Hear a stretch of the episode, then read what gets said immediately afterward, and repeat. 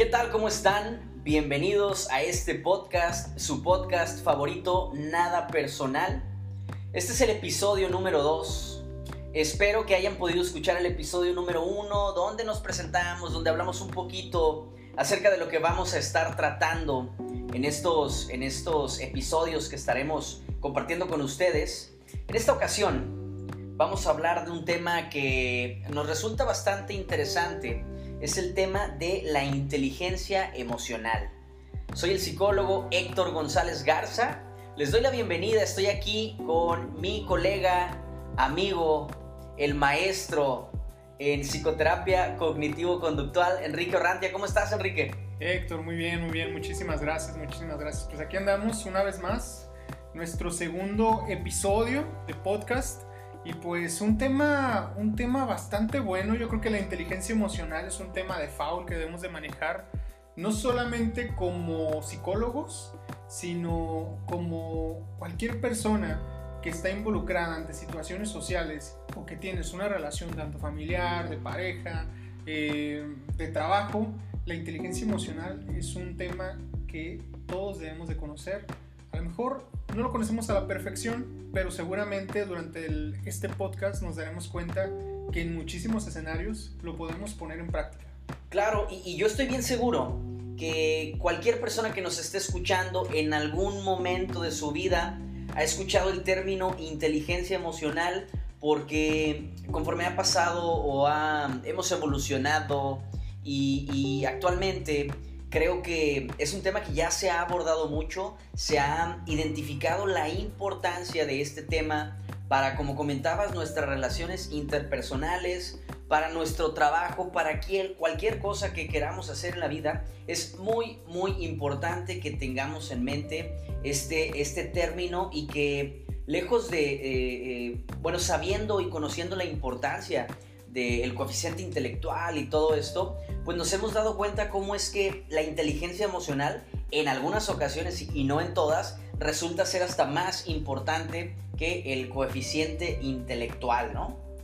Así es, así es. De hecho, eh, lo hemos hablado en nuestros lives un poquito acerca del tema de que las emociones han sido uno de los factores eh, más importantes, digamos, de nuestro cerebro primitivo para relacionarnos, digamos, y para evolucionar como especie. Entonces, cuando hablamos de inteligencia emocional, al hablar de una interacción social, creo que es un factor sumamente importante para tener éxito, para entender a los demás, ser más empáticos y desde luego eh, pues compartir una habilidad que se puede poner en práctica cada vez que se revisa tanto la información como la vemos en este podcast o por qué no visitar también el libro de este señor Daniel Goleman que habla de su tema y su título inteligencia emocional. Así es, así es Enrique y ahorita que lo mencionas también no está de más recordarles a las personas que nos escuchan que todos los miércoles, haciendo un comercial, todos los miércoles a las 2 de la tarde en el Pacífico estamos eh, transmitiendo directamente en vivo desde nuestras páginas de Instagram. Creo que en algunos ya hemos hablado un poquito de la inteligencia emocional. No está de más que vayan y le den una, una revisada, que lo escuchen, que, que, seguramente habrá algo que se nos escape en esta ocasión que allá hemos comentado o algo que allá se nos escapó que acá podemos comentar. Entonces vamos a entrar, vamos a entrar ya de lleno, Enrique, con, el tema de inteligencia emocional. ¿Te parece bien? Me parece perfecto. Y me gustaría, fíjate, ahorita revisando un poquito acerca de la biografía de Daniel Goleman, eh, fíjate que... El Dani para los compas. El Dani para los amigos. y dice, dice en, su, en su contraportada del libro, dice, el futuro no está escrito en ninguna parte. La inteligencia emocional no es un parámetro fijado desde el momento del nacimiento. Cabe desarrollarla, cuidarla y fomentarla. Súper, súper, súper interesante. Y fíjate que ahorita que lo mencionas, eh, no sé si te ha sucedido o has escuchado de repente cómo es que eh, eh, tenemos de repente la falsa creencia de que las emociones no son manejables, no son controlables y pues venimos a romper con ese mito, ¿no?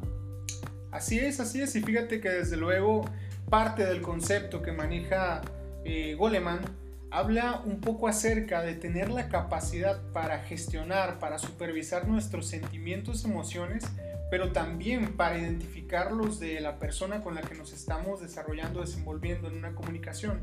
También de discernirlos y usar esta información para orientarla a una mejor acción y sobre todo también apelando al pensamiento propio. Y en este punto es muy interesante porque nosotros hablamos mucho acerca de los pensamientos y desde luego en muchas ocasiones hemos visto que en ocasiones las personas tienden a tener un pensamiento predictivo. ¿Qué estará pensando o qué está pensando aquella otra persona? sin siquiera preguntarlo, ¿no? Entonces, creo que en ocasiones, cuando estamos en una conversación con alguien o en una discusión, muchas de las veces tendemos a malinterpretar la información. Y creo que aquí ya entramos de por qué la inteligencia emocional es importante. Oye, ¿y de cuántos problemas nos, eh, cuántos problemas nos podríamos evitar si tan solo nos tomáramos la molestia de preguntar de preguntar qué es lo que está pasando, de preguntar cómo se siente y de repente ya estamos asumiendo lo que creemos que la otra persona está creyendo. ¿no? Incluso eh, eh, a veces yo cuando en terapia menciono el qué es lo que tú crees que la otra persona cree de ti, ya, se convierte como hasta en un trabalenguas, ¿no? Sí, claro. Se convierte como en un trabalenguas y, y de repente es como un tanto revoltoso y así de revoltoso es como el, el estar creyendo que yo puedo identificar qué es lo que está creyendo el otro, ¿no? Y fíjate que sí es cierto, ahorita que abres el punto del, del, tema, cuando se está en terapia, muchas de las veces pues se tiende a, a, no tener una prueba de realidad de lo que se está pensando. Pero fíjate, lo interesante también aquí es que en muchos escenarios lo que sucede es de que no solamente lo hago con la persona con la que estoy conviviendo, también lo hago con mis padres, también lo hago con mis hermanos, también lo hago con un desconocido en la calle. Entonces, creo que en ese punto ya está como más generalizado en un ambiente social y desde luego, hablar de habilidades sociales, perdón, hablar de inteligencia emocional es hablar de habilidades sociales también. Claro, claro, totalmente de acuerdo, ¿no? Es sumamente importante, como ya venimos mencionando, el que aprendamos a identificar cuál es la importancia de esto y que también aprendamos a desarrollar nuestra inteligencia emocional. ¿Cuántas veces, por ejemplo, nos toca ver eh, cuando hablamos con los amigos o cuando hablamos con un ser querido que nos, que nos dan su propia versión de una situación. Y en muchas de las ocasiones, eh, pues tiende a ser muy limitada la información. Y no sé si te ha pasado que en ocasiones hasta te llega a contaminar emocionalmente de un hecho. Nosotros lo comentábamos hace ratito, ¿no? Cómo los pacientes en ocasiones cuentan su propia versión. Y una versión también incluso escrita en base a sus mismos sus mismas inseguridades, en base a sus mismos eh, distorsiones de pensamiento, ¿no? Entonces ahí es, llega el punto en el que, pues bueno, eh, es momento de evaluar cómo yo también me estoy sintiendo, de eso que me está compartiendo, pero también conocer un poquito acerca de la persona, cómo se estaba sintiendo en ese momento. Porque tal vez ahí empieza como ese contenido emocional que pueda eh, de alguna manera, em, ¿cómo se pudiera llamar? Opacar digamos, la parte en la cual nos toca pensar realmente si lo que estoy pensando es cierto, ¿no? Claro, claro, y todo esto por, por esta emoción exacerbada, esta emoción excesiva que no me permite como analizar aquello de una manera más objetiva, ¿no? Y esta es la, la, ahí es donde radica la importancia de de repente alejarnos un poquito de aquella situación que estamos enfrentando para poder percibirla de una manera más objetiva, ¿no? Desde luego, desde luego. Y, muchas de las veces me, me, toca ver, por ejemplo, que ya cuando se empieza a ser consciente de aquellas emociones que están involucradas, pues en ocasiones tendemos como a pensar que por el escenario, lo que ocurrió, eh, automáticamente uno llega a presentar una emoción, cuando muchas de las veces el contenido de nuestro pensamiento influye en gran medida en nuestra reacción emocional. Claro. Claro, claro. Y conforme vamos escarbando un poquito en esa parte, nos vamos dando cuenta de cómo sí tenemos control, porque podemos controlar nuestros pensamientos, ¿no? Al final de cuentas, yo puedo controlar, de repente, a lo mejor aparece algún pensamiento, pero sí puedo controlar qué es lo que sucede después con esto, ¿no? Y, curiosamente, yo a veces les hago ver a mis pacientes cómo es que eh, hay ocasiones donde una emoción sí se te puede salir de control y como hay otras, otras ocasiones donde no se te sale de control, ¿no? Este es el claro ejemplo, independientemente de la estrategia que hayas utilizado, este es el claro ejemplo de que sí podemos manejarlo y sí podemos controlarlo en algunas ocasiones, ¿no? Lo que queremos hacer aquí es que eh, conscientemente y podamos tomar la decisión de cambiar un poquito esa parte fíjate que ahorita que comentas este punto, eh, precisamente uno de los escenarios que llegan a ocurrir este tipo de problemas es cuando nos cuesta trabajo reconocer los errores que hemos cometido y también incluso perdonarnos y aprender de lo ocurrido. y, en muchas ocasiones no sé si te ha tocado ver que hay personas que una situación de conflicto del pasado lo llevan arrastrando claro. y desde luego eh, tienden a evitar situaciones o circunstancias y, y tienden a rodearlo, ¿no? No enfrentarlo, no, no hacerle frente precisamente o incluso vivir con mucha culpa. Eh, uno de los puntos, digamos, que puede ayudar mucho es comenzar a aceptar que todos, todos cometemos errores, pero también podemos aprender de eso que ocurre. Claro, y a veces estos errores, como bien comentas, o estas, sí, estos errores que cometemos pueden eh, no ser tan catastróficos como mi mente los hace ver en determinado momento, ¿no? A lo mejor eh, aquella situación la decidí porque creí que era lo más conveniente en aquel momento, a lo mejor no lo pensé adecuadamente y pues aceptamos que es un error, pero no permitimos eh, estarnos como autoflagelando todavía con esa decisión errónea que pude haber tomado en algún momento. Y fíjate que hace unos, unos días este, veía un, un, meme o una imagen o algo así y mencionaba precisamente algo como esto, ¿no?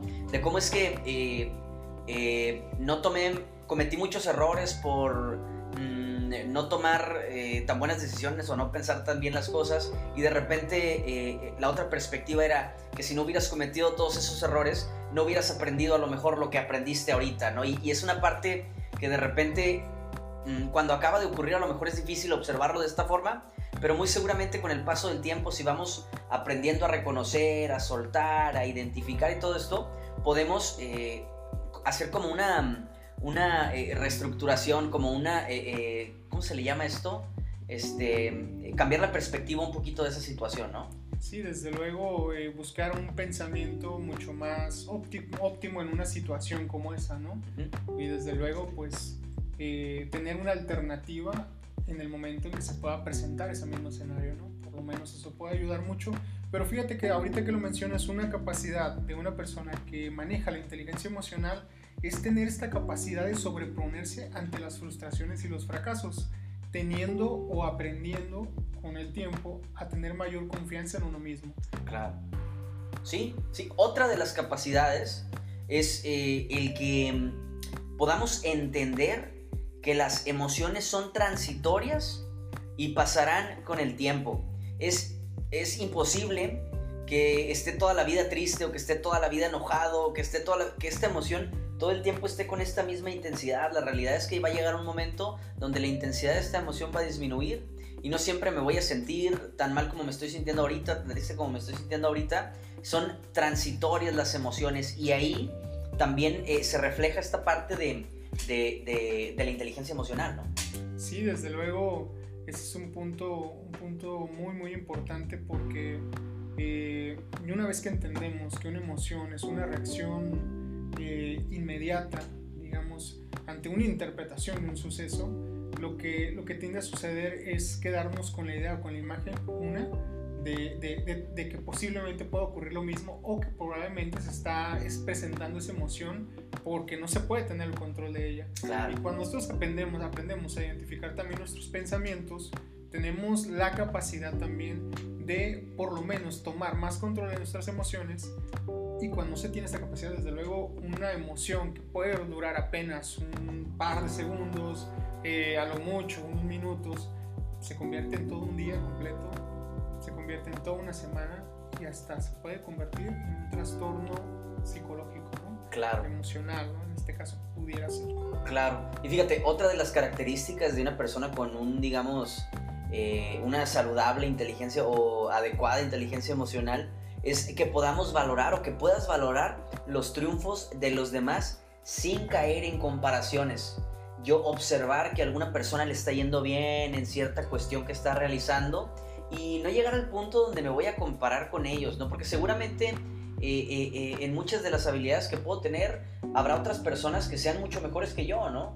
sin embargo, cuando caemos en estas comparaciones y los tomamos desde una perspectiva quizá como de lo que yo no puedo hacer y el otro sí puede hacer, porque yo soy de los que piensa que a veces comparar nos puede ayudar para ver qué podemos desarrollar y puede ser incluso como motivacional o algo que nos puede impulsar a lo mejor a, alcanzar estabilidad o, o, desarrollar estabilidad que ya tiene otra persona, ¿no? Pero cuando percibimos esto como algo imposible para mí, cómo es posible que esta persona sí pueda y yo no pueda y todo esto, creo que cuando caemos en este punto, lejos de ayudarnos, se convierte en algo eh, eh, totalmente... Em, nocivo. Nocivo, exactamente. Eh, desde luego puede generar emociones muy desagradables, ¿no? Pero fíjate qué, qué curioso, ¿no? Este punto.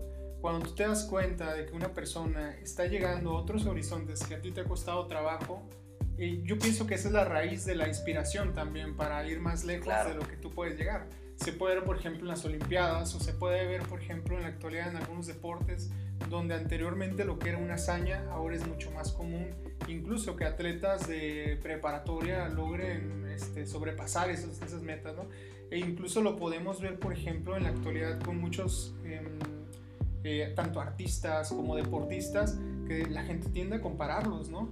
Cuando ni es el tiempo, cuando, bueno, ni es la época, ni es el mismo, la misma alimentación, ni el mismo tipo de rendimiento. Pienso que en este punto, aterrizando un poco la idea, es em, aprender qué, estás, están haciendo los demás o qué están haciendo aquellas personas para poder también crecer, aprender y desde luego evitar aquellas cosas que anteriormente nos generaban que podamos sobrepasar ese bache, ¿no? Sí, claro, y ahorita mencionas algo que es muy, muy importante, ¿no? Porque eh, en el caso, cuando caemos en estas comparaciones, por ejemplo, vemos a dos deportistas que parecieran estar en las mismas condiciones. Digo, aparentemente porque la realidad es que no sabemos tanto de los deportistas, nada más lo que observamos en televisión y lo que podemos ver, lo poco que podemos ver de ellos, pero eh, hay ocasiones donde también influye en gran medida el tipo de relaciones que puedan tener estos deportistas, ¿no? ¿Qué personas están a su alrededor? Pueden ser, eh, pueden afectar para bien o afectar para mal. Y esta también es una señal o un claro indicador de una inteligencia emocional adecuada, ¿no? El tener o cultivar relaciones interpersonales saludables. ¿Qué es esto? Tener amistades que, que me impulsen, tener amistades que no sean nocivas, aprender a poner ciertos límites con ciertas personas que pueden ser nocivas para mí. Sí, claro, claro. Y yo creo que ahí ahorita, ahorita que lo comentas, desde luego, eh, no dudo por nada que muchos de los entrenadores o muchos de los eh, preparadores físicos eh, logran cimentar mucha, mucha esta parte también de la inteligencia emocional durante las prácticas, seguramente incluso durante los juegos, ¿no? Que puede ayudar a que el jugador pueda tener mayor confianza. Pero ahorita que lo mencionas, tienes mucha razón en ese punto. No sabemos en qué contexto se encuentran, lo que sí sabemos es de que muchos de ellos eh, no solamente como deportistas o como artistas, seguramente han aprendido las lecciones de la vida y han aprendido también de sus mentores. ¿no? Claro, y fíjate que en el ambiente deportivo, eh, a mí que me ha tocado estar involucrado un poquito ahí en, en el ambiente deportivo, me he dado cuenta que el preparador físico cumple un papel sumamente importante, no nada más en la preparación física del deportista, sino en general. En, el ambiente deportivo a mí me ha sucedido, como psicólogo deportivo, que de repente hay cuestiones donde el primero que puede observar algo es el preparador físico porque pasa más tiempo con el deportista. Pasa más tiempo que el psicólogo con el deportista, ¿no? O de repente eh, se crea una relación eh, distinta con el preparador físico porque están ahí, se ven diarios, se ven a cada rato, se ven en todo momento y se genera una conexión muy importante entre el preparador físico y el deportista. Y nosotros como psicólogos deportivos nos corresponde aprovechar esa relación que existe entre ellos.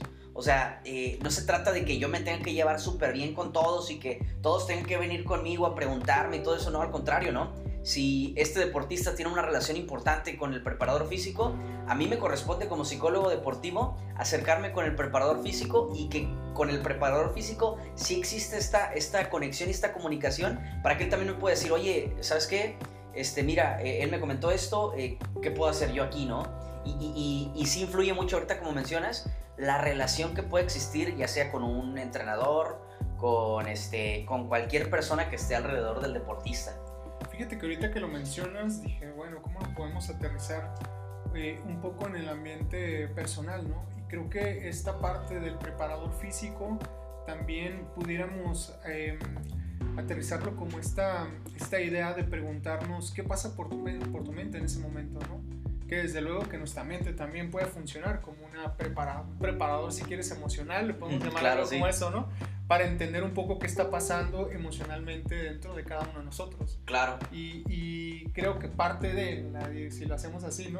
Si fuésemos los psicólogos como un director de, de esa persona, por decirlo así, Ajá. preguntarle a ese ¿qué está pasando en tu mente cuando te enfrentas a una situación como esa? Claro, sí para ponerlo como ejemplo, ¿no? Como una analogía. me hace mucho sentido, me hace mucho, mucho, mucho sentido. Este, eh, y espero que también a las personas les vaya haciendo sentido y que lo vayan relacionando, que lo vayan relacionando a lo mejor a ciertos, a ciertos aspectos de su vida, ¿no? Muchas de las veces logramos identificar, eh, tanto en terapia, en nuestra vida personal, con, con seres queridos, que utilizan algunos estimulantes para eh, poder lograr vivir, tener ese tipo de emociones que les cuesta trabajo identificar en su vida, ¿no? Y tiende a ser este un gran problema que hasta terminan en alguna clase de adicción que desde luego termina siendo muy destructiva.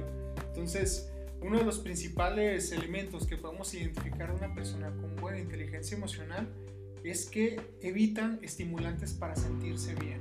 Claro, Estimulantes, con estimulantes nos referimos al alcohol, a la cafeína, las drogas, fármacos, este, que puedan generar de repente ciertas, ciertas sensaciones en, en, las personas, ¿no? Y, eh, no significa que por una vez que te hayas este, puesto una, una, te hayas pasado de copas, ya estés, este, eh, ya sea algo totalmente nocivo para tu salud, ¿no? Porque la realidad es que a lo mejor todos en algún momento se nos ha pasado de repente un poquito, nos hemos pasado un poquito de copas, este, pero creo que lo importante es, es cuando, eh, o bueno, se convierte en un problema cuando ya lo hacemos de manera continua, de manera sistemática, o ya lo utilizamos como una estrategia. Un escape. como un escape, exactamente, para hacer frente a ciertas situaciones que estoy atravesando, ¿no? Este, no estamos peleados con la cuestión de de repente tomarse un café, con las drogas sí, de plano, no, es, con eso sí estamos peleados, pero eh, con el alcohol y la cafeína y todo esto, pues digo, eh, podemos eh, manejarlo dentro de los niveles, digamos, saludables. pero como comentamos, ya cuando se convierten en un escape para hacer frente a situaciones, es cuando se puede convertir en un problema. Desde luego, desde luego y en parte porque, bueno, en nuestro país, pues este tipo de alcohol, el tabaco, pues, son legales, ¿no? Desde luego, como lo dicen, destruyen. Y ah. podemos tener muchísimos, muchísimos, este... Vives sin drogas, ¿te acuerdas de ese comercial? claro, claro. yo, yo, recuerdo muy claramente ese personaje con, los ojos eh, eh, súper, súper, súper... No es cierto, no caso, no es cierto. y, y desde luego, pues bueno, la intención es que la persona pueda descubrir su propia felicidad desde sí mismo y no que utilice algún eh, estimulante para poder descubrir eso en su vida. Claro, claro. Entonces, eh, uno de los objetivos es que podamos nosotros manejar toda esta cuestión emocional sin recurrir a este, a este tipo de a este tipo de falsos eh, escapes, ¿no? Otra de las características de una persona con un con una inteligencia emocional saludable o adecuada es poder encontrar un equilibrio entre los éxitos y los fracasos. No por tener un éxito ya soy el mejor del mundo, ni por tener un fracaso soy el peor del mundo. La verdad es que seguramente estoy ahí como en el intermedio, ¿no? Estoy ahí como a la mitad, ni soy el más malo, ni soy el más bueno, este, pero estoy ahí a la mitad, ¿no? Entonces sí es importante que vayamos nosotros entendiendo esta parte y que eh, todo lo pongamos en el adecuado contexto en el cual se encuentra, ¿no? Que en este caso sería, si perdí una vez, pues seguramente puedo prepararme y volver a enfrentar esa situación este, y, a lo mejor ya no volver a perder, ¿no? O ya perder esporádicamente en este tipo de, este tipo de cosas. Y ahorita me, me, acuerdo, eh, me estaba acordando precisamente, eh, ves como yo, me gusta a mí mucho ver de repente entrevistas con deportistas y todo este tipo de cosas, y estaba observando hace tiempo, y creo que ya te lo había comentado, que le hacían una entrevista en alguna ocasión a, Kobe Bryant y decía él, o hablaba él de la importancia del deporte en los jóvenes, decía, ¿no? Este, eh, decía que tú puedes asesorar, digamos, a una persona, a un adolescente y decirle que se esfuerce y que puedes echarle más ganas y todo esto, pero que eh, el deporte ayudaba y preparaba a los jóvenes para que volvieran a enfrentarse a ciertas situaciones una y otra vez y que fueran como habituándose a esas situaciones como de, eh, depresión, ¿no? Claro. Depresión, no depresión. Entonces, eh, eh, y él se refería a esto como dar un tiro, el último tiro en un juego de básquetbol. Este, eh, ¿cómo es? Te enfrentas una vez a eso y te va mal y te vuelves a preparar para volverte a enfrentar a una situación como esa, ¿no? Y que eso te, te iba dando como la resiliencia o, sí, la capacidad de sobreponerte a ese tipo de situaciones y cómo eso podía replicarse a otras áreas de, tu vida, de su vida, ¿no? No, lo, no lo explicaba con estos términos, pero yo lo, yo lo entendía de esa forma, ¿no? que podía ser replicable a otras situaciones de tu vida y que no podías tú como eh, decir que habías superado algo si no lo habías vuelto a enfrentar, ¿no?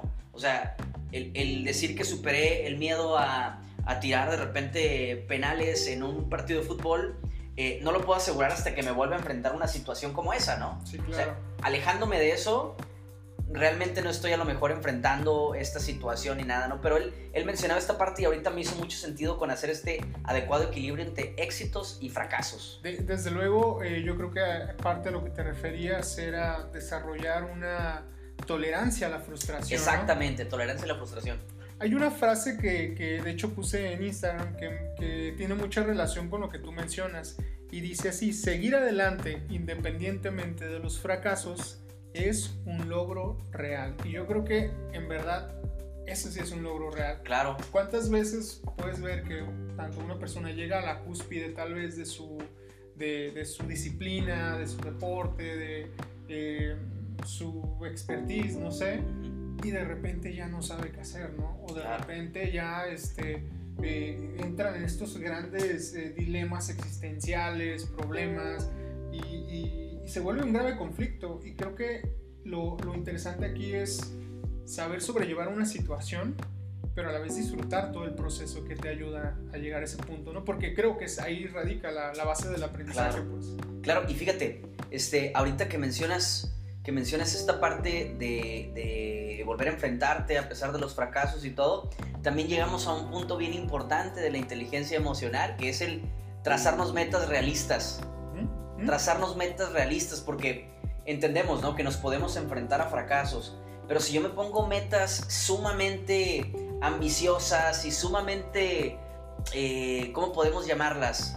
Mm, eh, irreales, irreales, eh, estarme enfrentando una, una y otra vez a estos fracasos, lejos de ser benéfico, va a ocasionar todo lo contrario, ¿no? La verdad es que si me doy cuenta que de aquí a mañana no puedo correr un maratón, me voy preparando poco a poco. No significa que, nunca vaya a alcanzarlo, pero probablemente no mañana, ni pasado, ni en un mes, ni en dos meses. La realidad es que a lo mejor necesito entrenar unos siete meses, ocho meses, no sé, para prepararme para un maratón. Entonces, el establecimiento de metas realistas también influye en esta adecuada inteligencia emocional.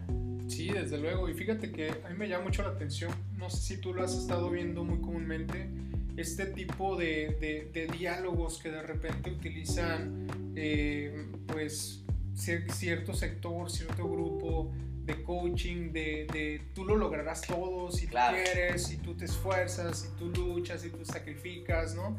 Y de repente ponen en el escenario a personajes de la historia o ponen en el escenario a personajes eh, en épocas actuales que han logrado cosas, hazañas increíbles y de repente te puedes dar cuenta que el escenario es muy, muy, muy, muy diferente, ¿no?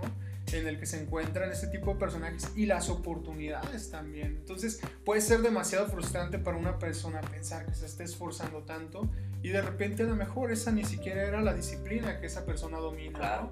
O a lo mejor ni siquiera eran las habilidades que tenía para ese tipo de, de, actividades y puede ser demasiado frustrante darte cuenta que a pesar de que dedicas gran parte de tu tiempo, sacrificio, dinero, esfuerzo, pues no, no da el resultado que esperas, ¿no? Y creo que en este punto el tema precisamente de trazarte metas realistas implica también aprender a conocerte a ti mismo saber cuáles son tus fortalezas, saber cuáles son tus debilidades y desde luego aprovechar las oportunidades conforme a las habilidades que tú tienes para poder Claro. lograrlo.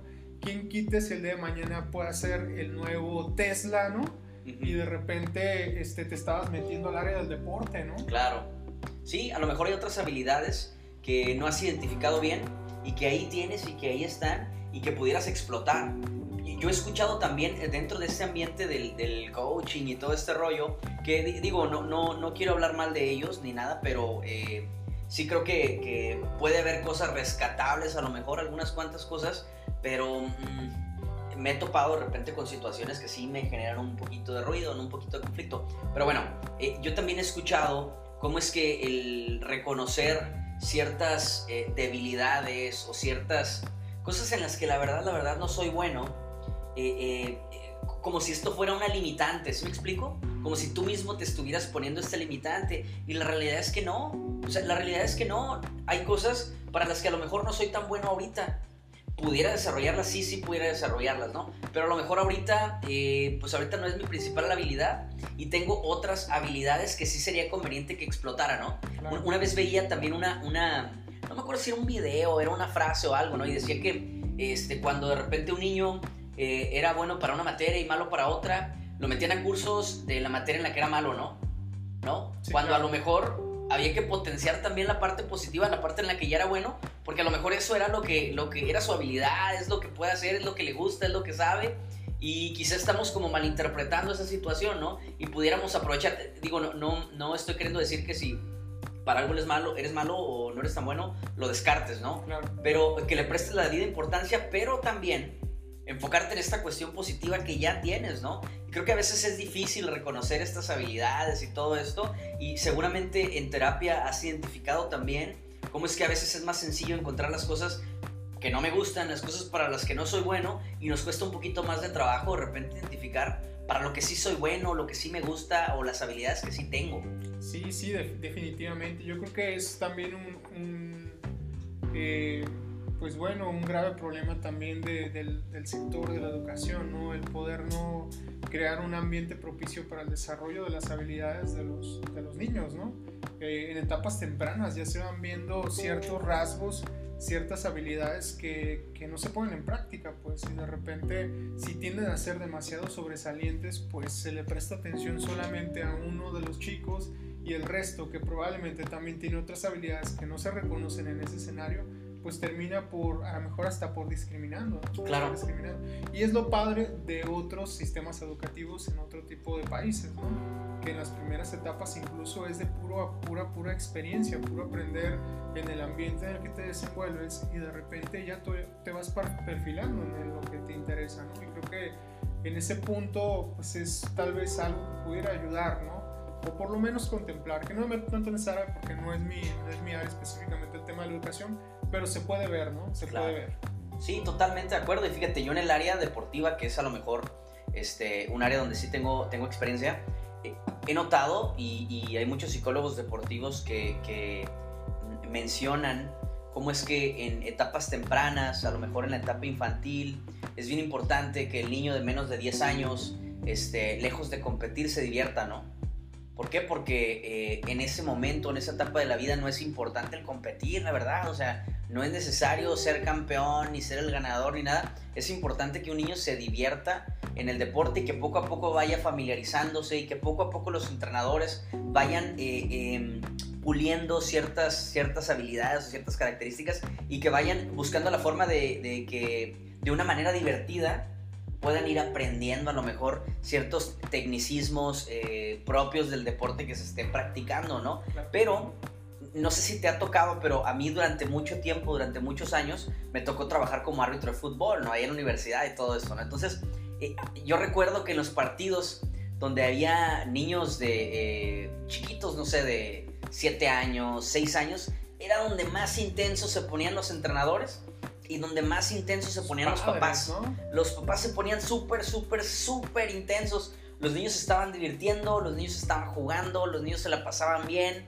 De repente ya veías a un niño que, que estaba tirado ahí en el piso jugando con la tierrita o jugando con el pasto o algo. Y los papás como locos, ¿no? Y te das cuenta que, que ahí ya lo importante no es la competencia, lo importante es, es el deporte, ¿no? Es, perdón, es la diversión. Y, y, esto lo, lo relaciona a esta parte que comentábamos ahorita en la educación, que a lo mejor se sale un poquito del tema que estamos hablando de la inteligencia emocional, pero, pero ahorita me pareció importante señalarlo. Y, es que tiene, tiene mucha relación, porque hay ambientes que favorecen eh, el desarrollo de una buena inteligencia emocional y ambientes que no lo favorecen. Por ejemplo, ahorita hablamos un poquito acerca de, en qué ambiente una persona eh, se, se, encuentra o vive, por ejemplo, cuando tú lo mencionas, pues ya te darás cuenta de cómo los padres o educan a estos niños donde promueven o no promueven suficiente control de impulsos o al contrario, cuando se crece en un ambiente muy sobreprotector, donde hay una gratificación instantánea, donde no se crece desarrollando esa capacidad de, de empatía, ¿no? Claro. Y, y, desde luego se vuelve muy eh, nocivo para la relación. Ya empezamos desde la, la cuestión infantil, el área infantil, ya te imaginarás lo que se viene, digamos, en ese proceso durante la adolescencia, que de repente en ocasiones tiende a ser complicado y no se diga en la vida adulta, ¿no? Claro. Entonces, nos damos cuenta que crecer en un ambiente donde no se promueve el control de impulsos y la empatía es, es, mm, es una forma de limitar la inteligencia emocional, en este caso los niños, que en un futuro se convertirán, se convertirán en adultos. Entonces, también crecer en un ambiente donde no se promueve, se promueve el altruismo, eh, es decir, como comentamos, poca empatía o baja capacidad para comprender las emociones de los demás, también estamos limitando en gran medida el desarrollo de una inteligencia emocional adecuada. Sí, desde luego, desde luego. Y fíjate que ahorita que lo mencionas, yo recuerdo cuando niño, eh, recuerdo un poco y soy un, soy un tanto empático con tu idea porque mis padres me metieron a un equipo de fútbol. Incluso donde no, no me llevaban a practicar, pero... Sí, pero tú tienes dos pies. ¿eh? Tú tienes dos pies no, pues ya te imaginarás, ya te imaginarás. Llegabas a un equipo donde no conoces a nadie, donde nadie te hablaba y tus papás quieren que juegues, ¿estás de acuerdo? Se Pero no te hablaba porque no era simpático. también. No, también porque no era tan bueno, quizá. Lo mío era el básquetbol, ¿no? Lo mío era el básquetbol. Ahora bien, fíjate que, tocando este, un poquito este tema, eh, muchas de las veces hay ciertas disciplinas o ciertos, em, digamos, escenarios donde se puede poner en práctica esto. Y a mí me tocó, por ejemplo, de niño también estar en un grupo de Boy Scouts. Ah, ahora digo sin llorar. Ahora digo no, sin llorar, compa. No, no, no. no, fíjate que al contrario. O sea, a lo que voy es de que en este tipo de grupos em, ayudaban mucho el tema del altruismo y también el tema del compartir lo que tienes. Y yo creo que, eh, aunque no se toma mucho en cuenta en épocas actuales, te das cuenta que se crea un problema cuando tanto el niño tiende a, tomar lo que quiere en ese momento o al contrario, no prestar nada de lo que claro. tiene, ¿no? No compartir, ¿no? Y es algo de lo que se promueve mucho en este tipo de, de, grupos y sobre todo el tema de la, de la, empatía, del ayudar y el trabajar en equipo, lo que de repente termina siendo un problema en nuestra sociedad. Claro, la falta de trabajo en equipo, sí, claro, eso lo vemos, lo vemos reflejado y ahorita se me viene la cuestión deportiva, pero no nada más en los deportes, porque la verdad los deportes es una de las cosas menos importantes de todo lo que está mal ahorita en, en nuestro país, ¿no? La verdad, pienso que eso sería lo último que se tendría que mejorar y hay la educación, este, hay muchas, muchas otras cosas que son eh, eh, sumamente importantes, la salud y todo esto, ¿no? Pero bueno, entonces entendemos que eh, estar de repente en estos ambientes donde se favorece nos va a ayudar para tener un mejor desenvolvimiento en nuestra, en nuestra etapa adulta, ¿no? Entonces, también el crecer en un ambiente sobreprotector no favorece el que seamos personas eh, tolerantes a la frustración, por ejemplo, ¿no? Este, y esto lo vemos reflejado, lo vemos reflejado de repente eh, eh, actualmente como hay muy poca tolerancia a la frustración. Y yo no estoy diciendo que en todos los casos se, sea, se deba a una sobreprotección de los padres, pero seguramente hemos notado en terapia que, que, es muy frecuente, ¿no? Que haya padres que no quieren que a sus hijos les dé ni el sol, ¿no? Les dé ni el sol y, este, y pues esto afecta indudablemente al desarrollo de una inteligencia emocional adecuada. ¿Por qué? Porque también es importante que nos enfrentemos a dificultades. También es importante para el desarrollo de habilidades que nos vayamos enfrentando en determinado momento a ciertas dificultades propias de la vida de cada persona. Y fíjate que a mí me toca mucho ver esta parte donde los padres, cuando el niño tiene un conflicto, promueven una idea de lo bueno y de lo malo cuando ellos mismos también en, determinados escenarios no lo ponen en práctica, ¿no?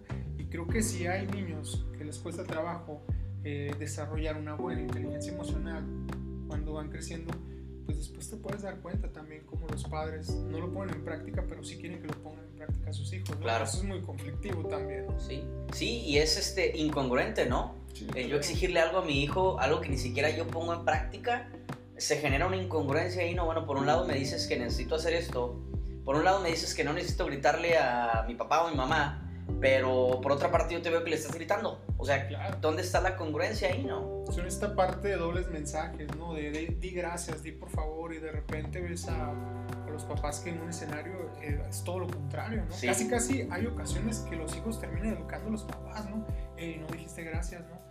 Por favor, ese tipo de cosas, ¿no? Si en un restaurante o en un escenario así, de repente te das cuenta, ¿no? Pero tiende a suceder, ¿no? Oye, y el- el- la verdad es que para llegar a los papás a veces los hijos es una, son una buena forma para llegar a ellos porque este, de repente ellos los andan ahí correteando, ¿no? Oye esto, oye lo otro, oye el psicólogo tal cosa, oye el. Entonces, este, creo que eh, eh, es muy importante el que exista una adecuada comunicación también entre padres e hijos y, y no evitar estos mensajes este, eh, ambiguos, ¿no? Sí, Ambivalentes, amigos. ¿no? Lo que se conoce como doble mensaje, ¿no? Así es. Otros puntos, bueno, podríamos hablar de, de- de ser consciente de nuestras emociones en un determinado escenario. Fíjate que este Goleman hace mucho hincapié en aprender a ponerle nombre a lo que sentimos. Aprender a ponerle un nombre, si se conoce el nombre de, de la emoción, pues tratar de identificarlo e incluso en algunas ocasiones, te ha pasado en terapia, cuando no se identifica el paciente la emoción, muchas de las veces eh, los pacientes tienden a ponerle un nombre ¿no? a ese tipo de síntomas, a ese tipo de, de reacciones emocionales, lo cual puede ayudar a ser consciente algo que no se tenía como muy claro, Claro. que se encontraba muy ambiguo para poder decir, bueno, en ese momento estuve sintiendo lo que se habló, este tipo de emoción, ¿te acuerdas? Ah, ok, muy bien, sentiste Claro. esto, ¿no? Ah, ok, muy bien, esto está muy relacionado con este tipo de emociones, ¿no? Pero las emociones, pues bueno, no solamente son tristeza, enojo, miedo, sino que se vuelven cada vez más complejas, ¿no? Sí, de acuerdo también a- al escenario y ni se diga si son, eh, digamos, emociones, mm, digamos, ramificaciones de emociones que, Claro. se van, que se van uniendo, ¿no? Como la frustración, este, emociones como la sensación de culpa, ¿no? Claro. Ese tipo de emociones que pueden ser un tanto ambiguas. que vienen desencadenadas de, de emociones que son más básicas, ¿no? Emociones Claro. que son, voy a decir simples, pero no, no, por, no por una cuestión de, de qué tan complejas sean, sino pues porque son las, las principales o las básicas, ¿no? Sí, Entonces, claro. este, sí, identificar cómo es que me siento, darle un nombre a aquello que estoy sintiendo. Y, y yo en terapia regularmente les pido a mis pacientes que le vayan dando como una escala, ¿no? Pienso yo que para poder disminuir o erradicar algo, es importante que podamos medirlo, ¿no? Que podamos darle un número, al menos un, un número tentativo Sí, a claro. la intensidad de la emoción que estamos, que estamos experimentando. Sí, sí, sí, así es. Y de, de acuerdo, fíjate, ese es un punto importante. Cómo, cómo ir viendo si se está mejorando. Bueno, puede Claro. ayudar este, eh, digamos, esta escala que puede ayudar para decir, bueno, en esta ocasión fue en 7, en esta ocasión fue en 8, en esta ocasión fue en 4. Y que incluso lo que puede ayudar mucho es, bueno, si fue en 4, ¿tú cómo lo interpretas? No, No, pues este, eh, menor que regular, ¿no? o, o- o mayor que regular. Cada quien le va poniendo su propio, su propio índice, ¿no? Porque en ocasiones dicen, no, muy bien, ¿cómo te fue? 6. Cuando el 10 es lo mejor, pues muy bien es 6, ¿ok? ¿Qué significa para ti? Bueno, creo que regular, ¿no? Entonces ahí un poquito va ayudando para entender qué, con qué tanta intensidad se vive esa emoción, dado que, pues bueno, también las emociones tienden a ser subjetivas. Claro. Otro de estos puntos importantes es eh, el aprender a, a identificar lo correcto de lo incorrecto, ¿no? Y creo que esto, eh, pues es bien importante que podamos ir identificando nosotros aquellas cosas que, que pues no son necesariamente las más correctas de hacer y responsabilizarnos de esta parte, ¿no? Creo que esto en gran medida nos va ayudando en esta cuestión de, de ir eh, reconociendo y desarrollando esta, esta inteligencia emocional. Haciendo una corrección de lo que mencioné anterior para dejar un poquito más en claro, Sí, al referirme a lo subjetivo me refiero a la intensidad. claro. Entonces, eh, tener o discernir lo que está bien de lo que está mal. ¿Cuántas veces a mí me, a mí me, me- me causa mucho conflicto cuando un, un paciente eh, no, no logra ver que sus acciones tienen una consecuencia. Claro. Y sobre todo cuando, peor aún, ¿no? Le atribuyen la consecuencia a una tercera persona, ¿no? Sí. Es que tú me hiciste sentir así, es que tú me hiciste sentir así. Entonces, bueno, hay que identificarlo, pues y aquí lo que habla mucho eh, Goleman es de aprender a identificar de lo que es correcto, de lo, de lo correcto a lo incorrecto, o de lo, correcto, de lo incorrecto a lo correcto, ¿no? Claro. Pues, ¿Qué es lo que realmente estás eh, haciendo? Si tiene una, si, si logras tú de identificar la capacidad de darte cuenta si está bien o está mal, bueno, entonces ya llevas un pasito adelante, ¿no? Claro. Otro de estos puntos importantes dentro de estas cuatro eh, características o de estos cuatro elementos que estamos mencionando acerca de la, acerca de la inteligencia emocional. Y, y pa- nada más para mencionar, eh, estos cuatro elementos, recuerda que son de eh, Cooper. Cooper y... Ay, no recuerdo cuál es el nombre de la otra persona. Sauer. Sawaf, exactamente. Entonces, otro de los puntos que ellos mencionaban es eh, esta capacidad de, de aceptar los retos, aceptar los retos a los que nos estamos enfrentando, eh, trabajar con, eh, con lucidez y con atención, y ahora sí que aplicar eh, nuestra creatividad y aplicar todo lo que podamos hacer para enfrentar estos retos, ¿no? Pero lo principal es que reconozcamos esta situación en la que estamos, ¿no? Esto es, es es ahora sí que una de las cosas fundamentales en esto que, en esto que estamos mencionando, ¿no? Que podamos reconocer y aceptar estos retos. Fíjate que aquí en este punto a mí me toca mucho ver, por ejemplo, más cuando estaba en el gimnasio, cómo muchas personas acudían eh, al gimnasio a canalizar su ira, su frustración, sus miedos y desde luego para irse fortaleciendo o canalizando este tipo de emociones y que en este punto que mencionas es sumamente importante también saber acomodar esa emoción de una forma mucho más viable, ¿no? Claro. Y yo lo que podemos ver, por ejemplo, en este caso es cómo puedo canalizar esto que siento de una forma creativa, cómo puedo canalizarlo para poder cumplir mis objetivos y mis metas. Y en el deporte se ve mucho.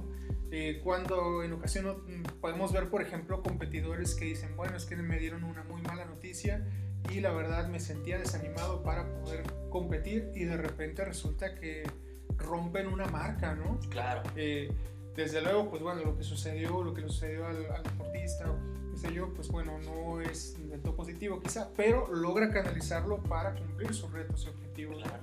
Y fíjate, ahorita que mencionas esta parte de los deportistas, te digo que en este ambiente eh, eh, sí tengo, tengo también un, un poquito, un poquito más de experiencia en, en este sentido, porque eh, eh, juega un papel sumamente importante la inteligencia emocional en el éxito deportivo. Juega un papel sumamente importante. ¿Por qué? Porque mm, no necesariamente es de quien tiene más habilidades físicas para el deporte porque hay muchísimos deportistas que tienen unas habilidades físicas increíbles, son rapidísimos, son buenísimos, habilidades técnicas, tácticas, todo esto, pero en los momentos decisivos no son eh, tan confiables como otros a lo mejor y de repente les toca eh, pasar por un momento complicado y desaparecen por completo, ¿no? Eh, en muchos casos puede ser el miedo de estar en una situación como esa, en otros puede ser la frustración de estar en una situación como esa, en otros el, el no poder sobreponerse a una derrota, el no poder, poder sobreponerse a un fracaso. Entonces, eh, el- este factor emocional juega un papel bien importante y ya lo hemos hablado en varias ocasiones, ¿no? ¿Te acuerdas cómo hemos hablado de, de- de este, de este, el francés Zinedine Zidane, de cómo Sí, le da claro. aquel, aquel cabezazo y que ya hemos tenido discusiones, Discusiones, discusiones tras discusiones acerca de esa, de esa análisis, situación. un análisis casi profundo del tema. Oye, y, y curiosamente, este deportista, digo, a lo mejor no todas las personas lo identifican, pero es un exfutbolista que ahorita es técnico del Real Madrid y en algún momento, ahora sí que perdió la cabeza y fue y le dio un cabezazo a un, a un contrincante, ¿no? Y es la única situación que tú puedes identificar de él donde, eh, donde de plano pierde la cabeza, ¿no? Y curiosamente es en la etapa, en la última etapa de su carrera, de hecho fue su último juego, me parece Sí, sí, sí. fue en la última etapa de su carrera y es cuando uno creería que tiene mayor madurez, que tiene mayor capacidad para manejar sus emociones y todo esto, pero curiosamente en esa ocasión de plano se le salió de control y muy probablemente muchos de los que nos están escuchando a lo mejor no están tan relacionados con el fútbol, no lo reconocen tanto, pero es muy probable que sí hayan visto esa imagen de él, de este eh, futbolista francés, un poquito, un poquito calvo que le da un cabezazo a, un defensa italiano, ¿no? Muy probablemente sí lo, sí lo han visto. Este, puedes identificar cómo en ese momento él de plano perdió la cabeza y sí jugó un papel importante esta incapacidad para manejar sus emociones. Sí, claro. Y es que eh, quiero hacer hincapié en este punto porque van a decir, bueno, el podcast es de deportes o qué onda. Pero creo que, creo que es importante reconocer que si tú escuchas este podcast, puedas decir, bueno, voy a buscar ese video. Porque de otra manera, si yo te diera un, un, ejemplo de algo que solamente yo vi, que algo solamente yo conozco, tal vez no pudieras buscar esa referencia. Claro. Es que eso juega un papel muy importante. Y ahorita, por ejemplo, que mencionas a Sinarin, me recuerda mucho a Michael Jordan. En lo personal, creo que, eh, pues bueno, no habría ni siquiera decir cómo darle un poquito de información sobre su biografía porque es conocido a nivel mundial y desde luego recuerdo que en una etapa de su vida pues pierde a su padre, ¿no? Y de una forma eh, pues, pues, mm, ¿cómo podríamos decirlo? Trágica, ¿no? Trágica. Y de repente tú puedes ver cómo el deportista empieza en un proceso prácticamente como de metamorfosis, se pudiera decir, y, y darte cuenta luego que regresa a la NBA y empieza a batir récords, ¿no? Y empieza a generar y empieza a aplicar, pienso yo, su inteligencia emocional para, para competir, para poder llevar al límite también a sus compañeros y conseguir, pues, digamos, conseguir formarse como una leyenda, ¿no? Claro, y, creo que eh, en muchos casos de muchos deportistas eh, hay situaciones que son un parteaguas, ¿no? Hay situaciones que o los tumban o los impulsan, ¿no? Claro, los impulsan ahora sí que hasta, hasta alturas, este, eh, hasta la estratosfera. Claro, Oye, y como comentabas, eh, no, no es el objetivo que este podcast sea de deportes, pero en esta ocasión se prestó mucho la situación para hablar de deportes, ¿no? Probablemente en el siguiente no hablemos tanto de deportes. Hablemos de música. Hablemos de música, probablemente. Quizá en los siguientes iremos ahora sí que manejando y adaptándonos a los temas que, que vengamos manejando. Yo, en lo personal, sí de repente hablo mucho de deportes, ¿no? En lo personal, sí de repente me, me sucede mucho esta cuestión, este, pero eh, de igual forma puedo hablar de otras cosas, ¿no? Para que no vayan a creer que el resto de los podcasts nos vamos a estar enfocando únicamente a la cuestión deportiva. Sí, sí, sí, desde luego, eh, no, este, este podcast no apela a centrarnos exclusivamente a una cuestión de género específico, sino tratamos de hacer lo mejor que podemos y creo que, pues bueno, estos ejemplos eh, se, pueden, se pueden ver en muchísimos escenarios y darle muchísimas interpretaciones, ¿no? Claro. Pero, mm, ¿qué, ¿qué, opinas? Yo recuerdo en una ocasión cuando estábamos viendo este documental de, de, de Michael Jordan reciente, ¿cómo se llamaba? Este, el Last Dance. Last Dance eh, me llamó mucho la atención que cuando a Michael Jordan le hacían un desaire o algo, él decía una frase célebre, ¿tú, te acuerdas muy bien? ¿Cómo decía? Y, ahí se convirtió en algo personal.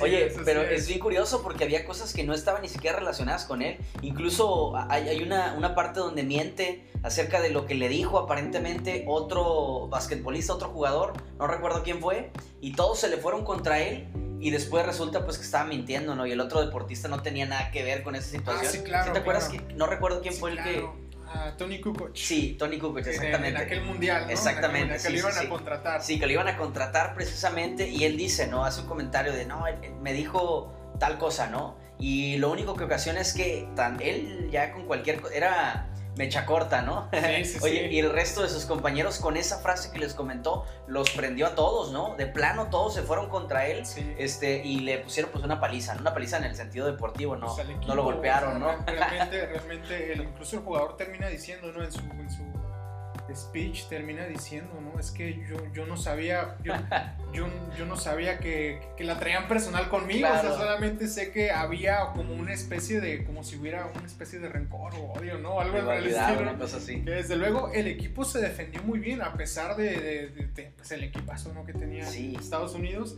se defendió muy bien y sí lo contrataron, a fin y de sí lo contrataron. Y no despidieron a, a, tengo entendido, a Scottie Pippen. Exactamente. Supuestamente era el reemplazo, ¿no? Sí, sí, sí y se quedaron ambos, ¿no? Entonces, igual les, sugerimos que si tienen oportunidad, vean esta, este documental, serie, eh, serie documental en Netflix, se llama Last Dance, El último baile, así creo que es la, la creo que sí también lo, lo mencionan en español, ¿no? Entonces está muy bueno y podemos ahí ver reflejado un poquito esta cuestión de, esta cuestión de cómo, cómo la inteligencia emocional juega un papel sumamente importante para, para el éxito deportivo.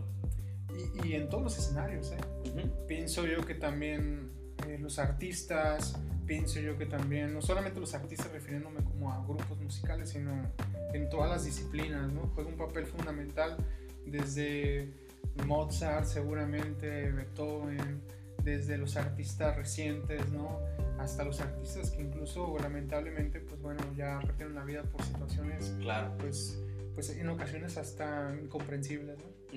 Sí, totalmente. Y fíjate, eh, también sucede en nosotros para las personas de a pie como nosotros, ¿no?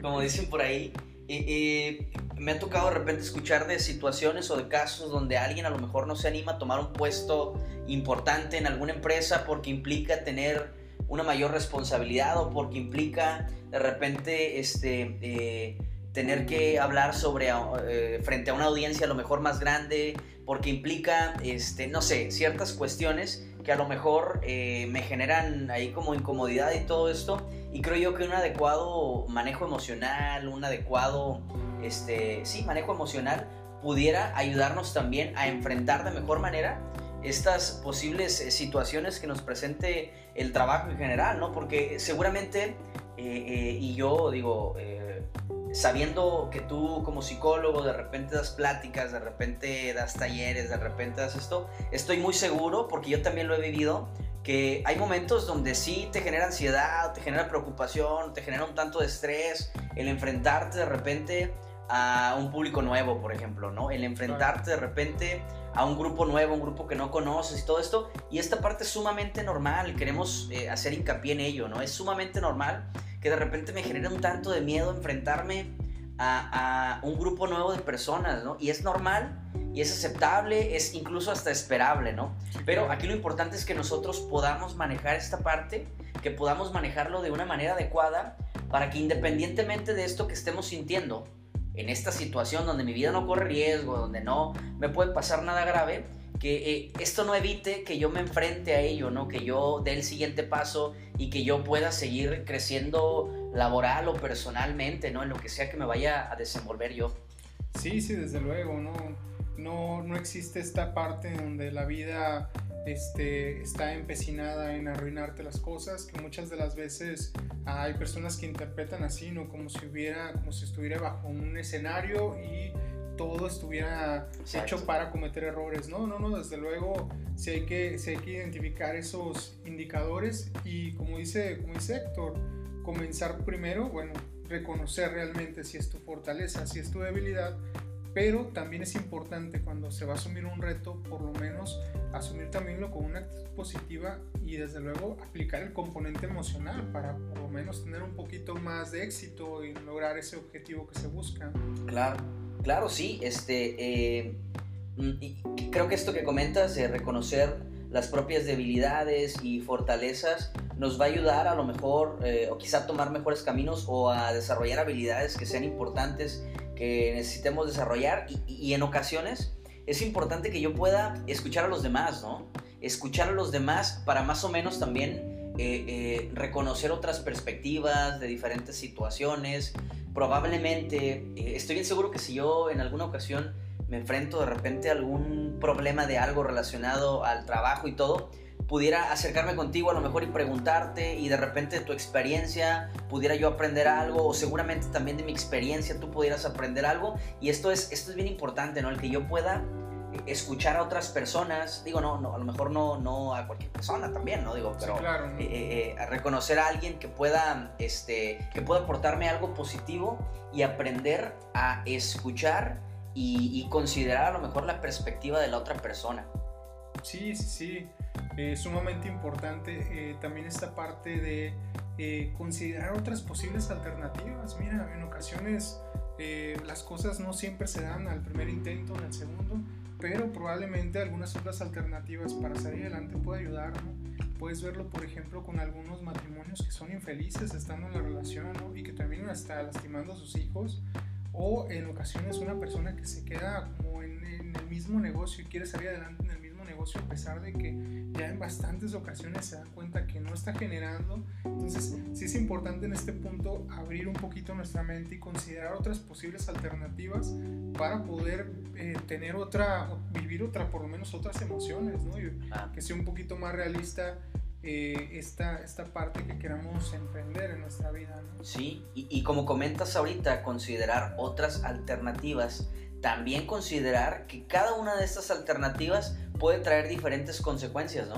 Desde luego. O sea, Sí, si sí, yo renuncio a mi trabajo, puede ser que me tome un tiempo volver a encontrar otro trabajo. Sí, claro. Entonces, no sé si me puedo enfrentar a eso o no me puedo enfrentar. A lo mejor esta alternativa no es la mejor. Quizá lo más conveniente sería, eh, antes de renunciar a este trabajo, ir buscando otro trabajo. Este, no sé, eh, eh, por ejemplo, terminar una relación.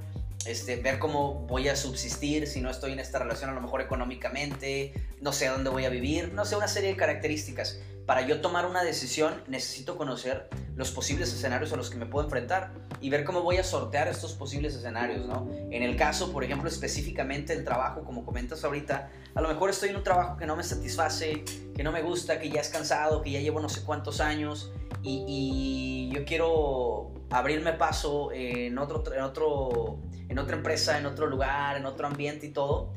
Me, me toca considerar si voy a renunciar de tajo y voy a empezar a buscar, si voy a a lo mejor a ir buscando mientras estoy trabajando, no sé, considerar eh, eh, las, las alternativas que puedan ser las más adecuadas y las más saludables para mí. Sí, desde luego. Eh, fíjate que ahorita que lo comentas, recuerdo una, una anécdota, eh, no sé si sea verdad, no sé si sea este, Aquí nos falsa. traes puras cosas reales, por Sí, favor, no, pero no pues vengas bueno, a mentir. bueno, Mira, pues resulta ser, bueno, a lo contrario ya hace tiempo, ¿no? Palabras más, palabras menos, pero recuerdo que este, en una ocasión una de las maestras de eh, John Lennon, John Lennon, este, etapa del primario, vamos a ponerlo, no sé cómo sea en Londres, cómo se maneja.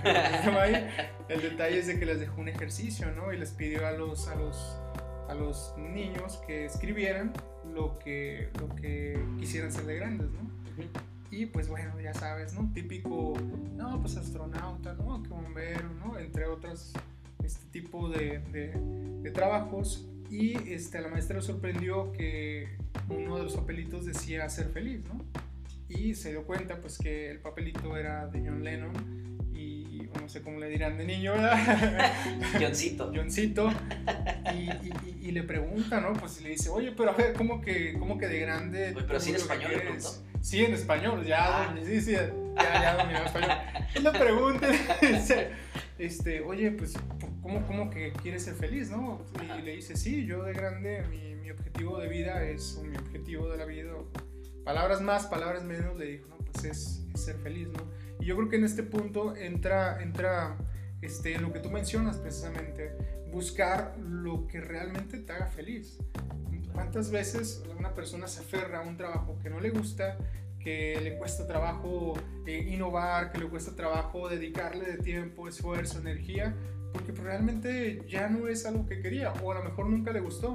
Y desde luego sí es bueno plantearse metas realistas, pero desde luego Claro. irse, irse perfilando que sea un poquito, ¿no? Sí, ir buscando lo que te llene, lo que te motive, lo que te genere esa energía para salir adelante y desde luego, pues bueno, lo que te genere esta emoción de alegría, de constancia, de, fuer- de fortaleza, ¿no? Que muchas de las veces probablemente en ese tipo de escenarios puedas eh, tener una vida con mayor calidad, ¿no? claro. Oye, y, y aparte, como comentas, la, la verdad, la verdad es que no. mm, si hoy me doy cuenta que no tengo el trabajo que yo quería, la verdad es que no voy a conseguir ya mañana eh, mi trabajo soñado y todo esto, ¿no? Pero desde hoy puedo irme precisamente, como comentas, perfilando hacia esto en lo que yo quisiera estar en algún momento, ¿no? Eh, y si yo me voy perfilando esto, pues no sé, no te voy a asegurar que vas a llegar en algún momento a eso, pero probablemente te puedes acercar un poquito más a aquello que te gusta Claro. y aquello que disfrutas, ¿no? Y creo que cualquier paso que te acerque a aquello que disfrutas más, aquello que te gusta más, eh, eh, es más satisfactorio que a lo mejor el trabajo que estás teniendo en este momento, que quizá ni te gusta, ni te, ni te satisface, ni nada, ¿no? Entonces, creo que sí es importante que vayamos viendo qué decisiones podemos ir tomando en este momento para irnos acercando a, a, aquello que desearía hacer en un futuro, ¿no? Y, como, como bien comentábamos, con metas realistas. Sí, claro. Con metas realistas. Esto es bien importante porque eh, de repente nos trazamos metas sumamente irreales y nos frustramos rapidísimo porque no estamos viendo resultados, porque no estamos viendo cómo nos vamos acercando y rápidamente desistimos porque nuestras metas no son realistas. No significa que eso no lo vaya a alcanzar, pero a lo mejor no mañana. Me toca ir dando pequeños pasitos para llegar hasta ese, hasta ese objetivo este, superior, ¿no? Y que incluso una, no realistas o muchas de las veces nuestras metas no son nuestras metas, sino de lo que los otros esperan de nosotros. Entonces ahí sí es un conflicto, lo que esperan nuestros padres de nosotros, ¿no? O incluso el seguir el mismo patrón de, de, de trabajo como tienen nuestros padres, pues bueno, probablemente termina siendo una limitante. Fíjate que hace poquito vi en un programa de, esta, esta mm, señora de diálogos en confianza, no recuerdo, Cristina Pacheco. Ah, sí, sí, sí, Cristina Pacheco. Ah, pues bueno, no sé si recuerdas un poquito su programa. Bueno, ella iba este, a diferentes zonas de la Ciudad de México, iba pues, entrevistando personas. Sí, sí, sí. En una de esas, recuerdo, recuerdo muy bien que yo estaba viendo el canal 11 y de repente este, ella estaba en un mercadito, no recuerdo exactamente cuál, y se acerca a uno de los vendedores. Y, recuerdo que era una especie de, de, nieve muy particular, ¿no? Que era muy famosa. Entonces ella llega y lo empieza a entrevistar y le dice, bueno, ¿cómo se llama? Ya sabes, ¿no? Y usted, este...